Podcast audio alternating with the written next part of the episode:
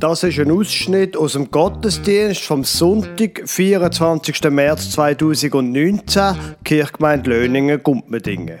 Sie hören die Lesung von Philipper 2, 5 bis 11, wo gleichzeitig der Predigtext war, für die Predigt vom Pfarrer Werner Neff aus Gärchlingen.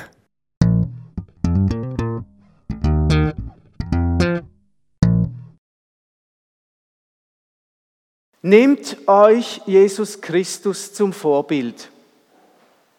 Obwohl er in jeder Hinsicht Gott gleich war, hielt er nicht selbstsüchtig daran fest, wie Gott zu sein. Nein, er verzichtete darauf und wurde einem Sklaven gleich.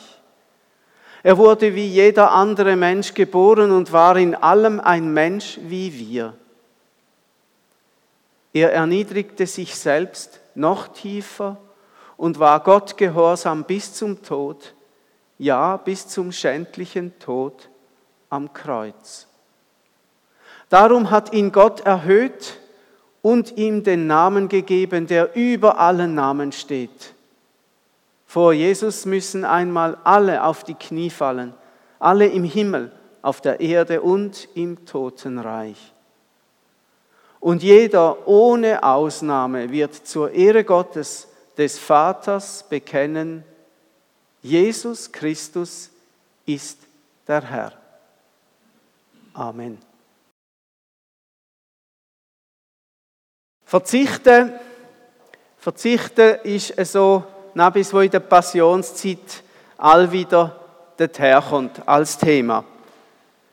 Wir haben hier eine Nussschale, eine leere, auf einem Teller. Also verzichten auf ganz viel. In der Passionszeit, wo ja eben die Leidenszeit ist, hat man immer wieder über das Verzichten, über das Fasten auf die Leidenszeit hergewiesen. Das ist eine alte Tradition in der Kirche. Man hat dann häufig auf Fleisch verzichtet oder auf andere Sachen und äh, hat in der, in der, katholischen Kirche, vor allem auch im Mittelalter, daraus ganz strenge Regeln gemacht. Und äh, die, die den Zwingli-Film gesehen haben, die ähm, haben da mitbekommen, was da denn geheissen hat, wo, ähm, im, wo dann der Zwingli eben das Fasten gebrochen hat und gesagt hat, nein, weg mit diesen sturen, grossen Regeln und ähm, wir tun jetzt hier eine Wurst essen, zumindest in der Fastenzeit hinein.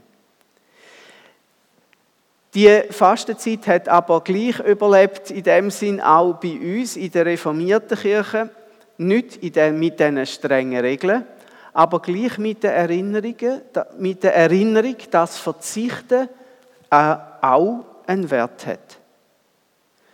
Fasten ist wenn wir den religiösen Sinn anschauen, davon häufig mit weniger Essen und mehr Besinnen verbunden worden.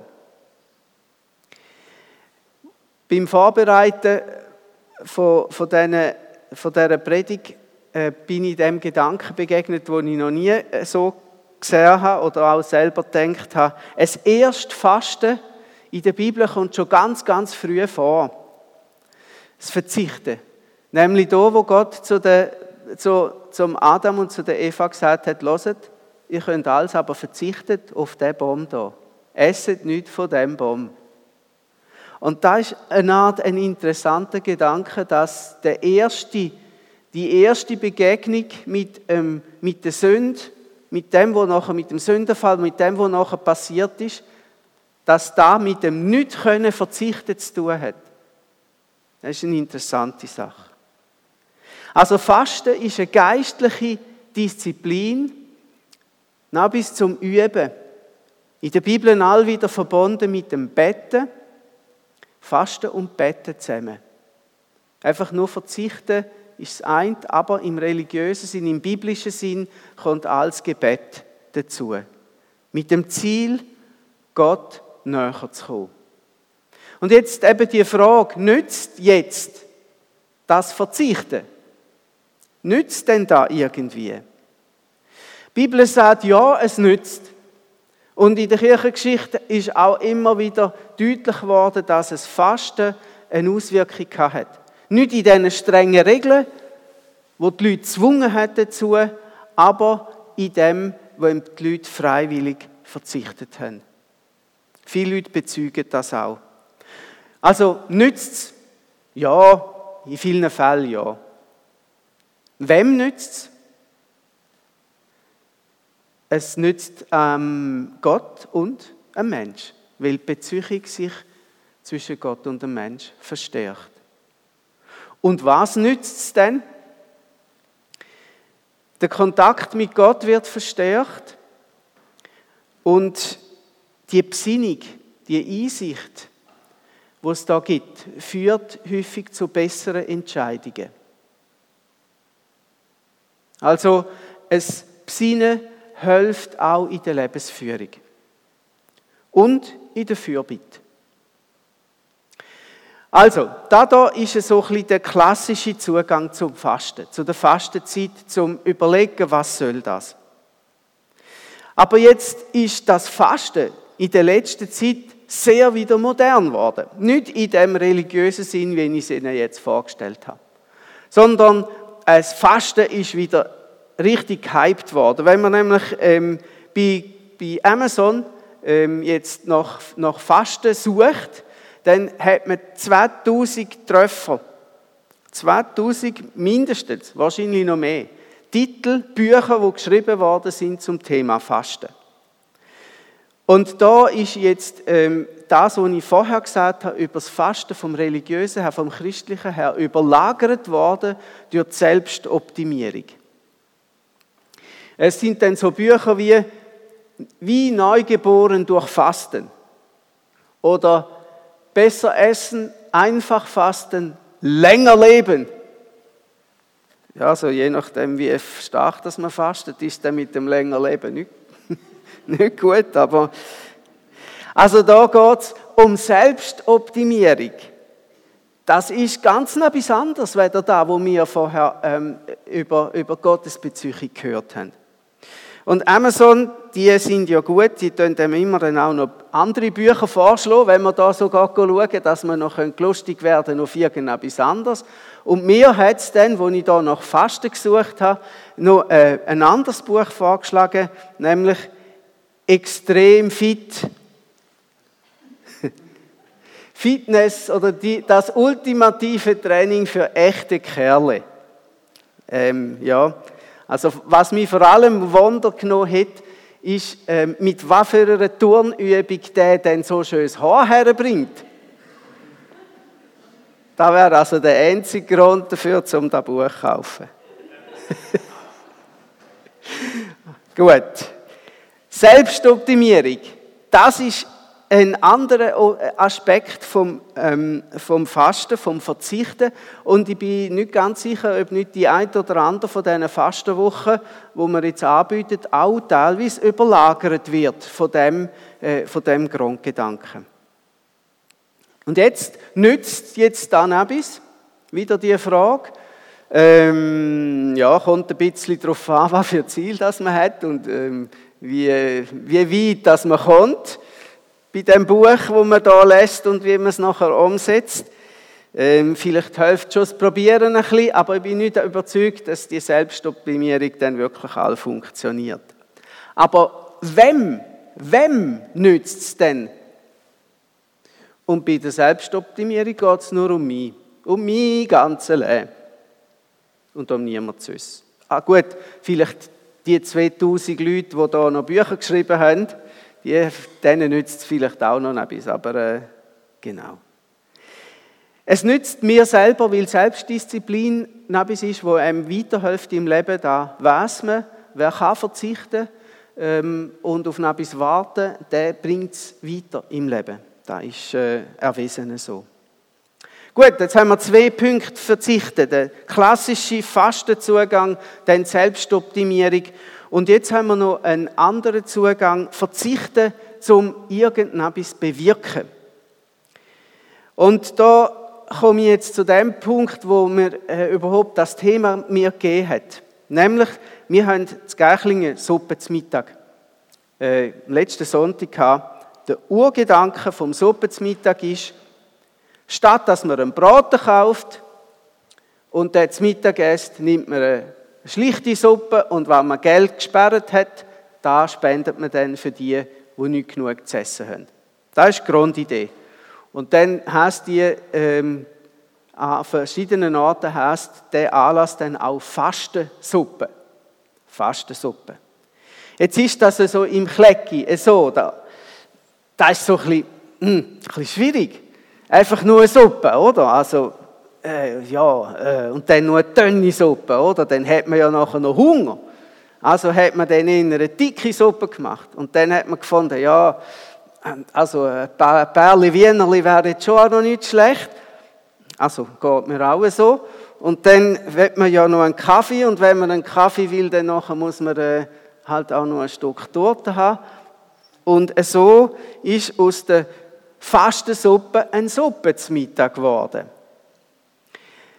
Ja, und dann haben wir da eine Diskussion darüber. Ja, aber Moment mal, jetzt, jetzt tut man da auf Fasten verzichten und so und hat nachher so ein Angebot. Da beißt sich doch, da geht doch gar nicht auf miteinander.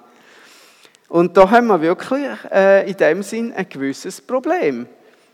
Jetzt da haben wir ja, als ich auf Löningen gekommen bin, haben wir noch äh, Suppe gehabt, am Trottenfest, vor der Trotten. Da, die Älteren äh, mögen sich sicher erinnern, Probierlöffelküche hat gekocht, man hat äh, dann die Suppe zum Mittag sozusagen am Trottenfest gehabt. Wo das nicht mehr gegangen ist, haben wir wirklich eine Fastensuppe gehabt. Die Bouillon da außen, das war ein paar Jahre, gewesen, nur ein Bouillon und ein Brötchen. Da war eine echte Fastensuppe. Gewesen. Und jetzt ist es ja wieder nach dem Erntedank, also da sind auch äh, so Traditionslinien, da ist, äh, ist ja auch die Suppe zum Mittag dann. Wobei die Verbindung zu der Fastensuppe, weiß ich nicht, wie stark die noch, die ist wahrscheinlich verloren gegangen. Genau. Also da sehen wir die, die Frage, was nützt denn jetzt das, wenn wir am Suppe zum Mittag keine Torte aufstellen? Das ist eigentlich die Frage, die mich da ähm, beschäftigt hat. Das ist eben kompliziert mit dem Verzichten. Hat denn etwas davon, wenn ich kein Stück Kirschtorte esse? Das ist, das ist eigentlich die Frage. Weil eigentlich kümmert das Afrika gerne niemand, ob ich jetzt ein Stück Kirschtorte esse am Suppenmittag oder nicht. Aber wenn ich natürlich ähm, mehr spende, dann hat das nachher eine Auswirkung. Also nützt es jetzt etwas oder nützt es jetzt nichts? Einmal ja, einmal nein. Mit dem Verzichten ist es manchmal ein bisschen vertrackt. Aber sagen wir einmal, wenn ich weniger verbrauche, wenn man keine Kirschtorte muss backen, dann braucht es weniger Strom und weniger Mehl und weniger Zucker und so und dann, dann, dann nützt es ja vielleicht gleich noch etwas. Also wem nützt es jetzt in diesem Bereich? Wenn man, wenn man darüber nachdenkt. Ähm, wenn man wirklich verzichtet und etwas spendet, dann nützt es denen, die diese Spenden überkommen, wenn man da gescheit einsetzt. Mir nützt es auch wieder. Mir gibt es ein gutes Gewissen. Und je nachdem, wenn ich weniger verbrauche, nützt es auch noch der Umwelt. Also da haben wir so ein bisschen eine zwiespältige Sache mit dem Nützen vom Verzichten. Und gleich ist die Idee dahinter, verzichten, um irgendetwas zu bewirken. Es gibt jetzt dann noch einen weiteren Punkt. Wir haben jetzt drei gehabt. Das Fasten religiös, Selbstoptimierung und dann Verzichten zum etwas bewirken. Der vierte Gedanke dazu heißt Verzichten zum einen Auftrag erfüllen. Verzichten zum einen Auftrag erfüllen. Und da haben wir nochmal einen Ausschnitt von dem äh, Ausschnitt von dem Text aus dem Philipperbrief, den ich am Anfang gelesen habe. Nehmt euch Jesus Christus zum Vorbild. Obwohl er in jeder Hinsicht Gott gleich war, hielt er nicht selbstsüchtig daran fest, wie Gott zu sein. Nein, er verzichtete darauf und wurde einem Sklaven gleich. Er wurde wie jeder andere Mensch geboren und war in allem ein Mensch wie wir. Also da hat Jesus verzichtet, verzichtet auf wahnsinnig viel. Er hat auf Macht verzichtet, menschlich gesprochen auf Bequemlichkeit und am Schluss hat er sogar noch auf sein eigenes Leben verzichtet. Ein großer Verzicht. Jesus, und da beschreibt ja der Text auch, Jesus ist zu uns gekommen und er ist nicht als König eingefahren, er hat nicht eine Theokratie aufgebaut, er hat nicht geherrscht, er hat dienet. Er hat großartige Geschichten erzählt. Er hat uns Gott näher gebracht.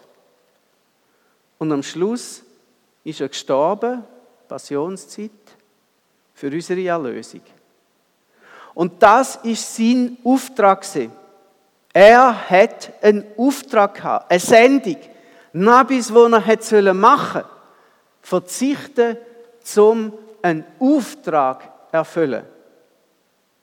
Das ist aus meiner Sicht der beste, die beste Motivation zum Verzichten.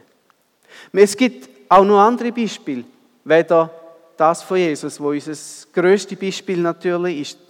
Es ist zum Beispiel der Albert Schweitzer. Albert Schweitzer hätte gute Posten können haben hier in Europa. Er ist Doktor er ist Theologe er ist Musiker Er ist ein vielbegabter Mensch der hätte eine große Karriere gehabt hier in Europa und dann ist er auf Afrika gegangen und hat da ein Spital aufgebaut. Er hat auf das verzichtet hier.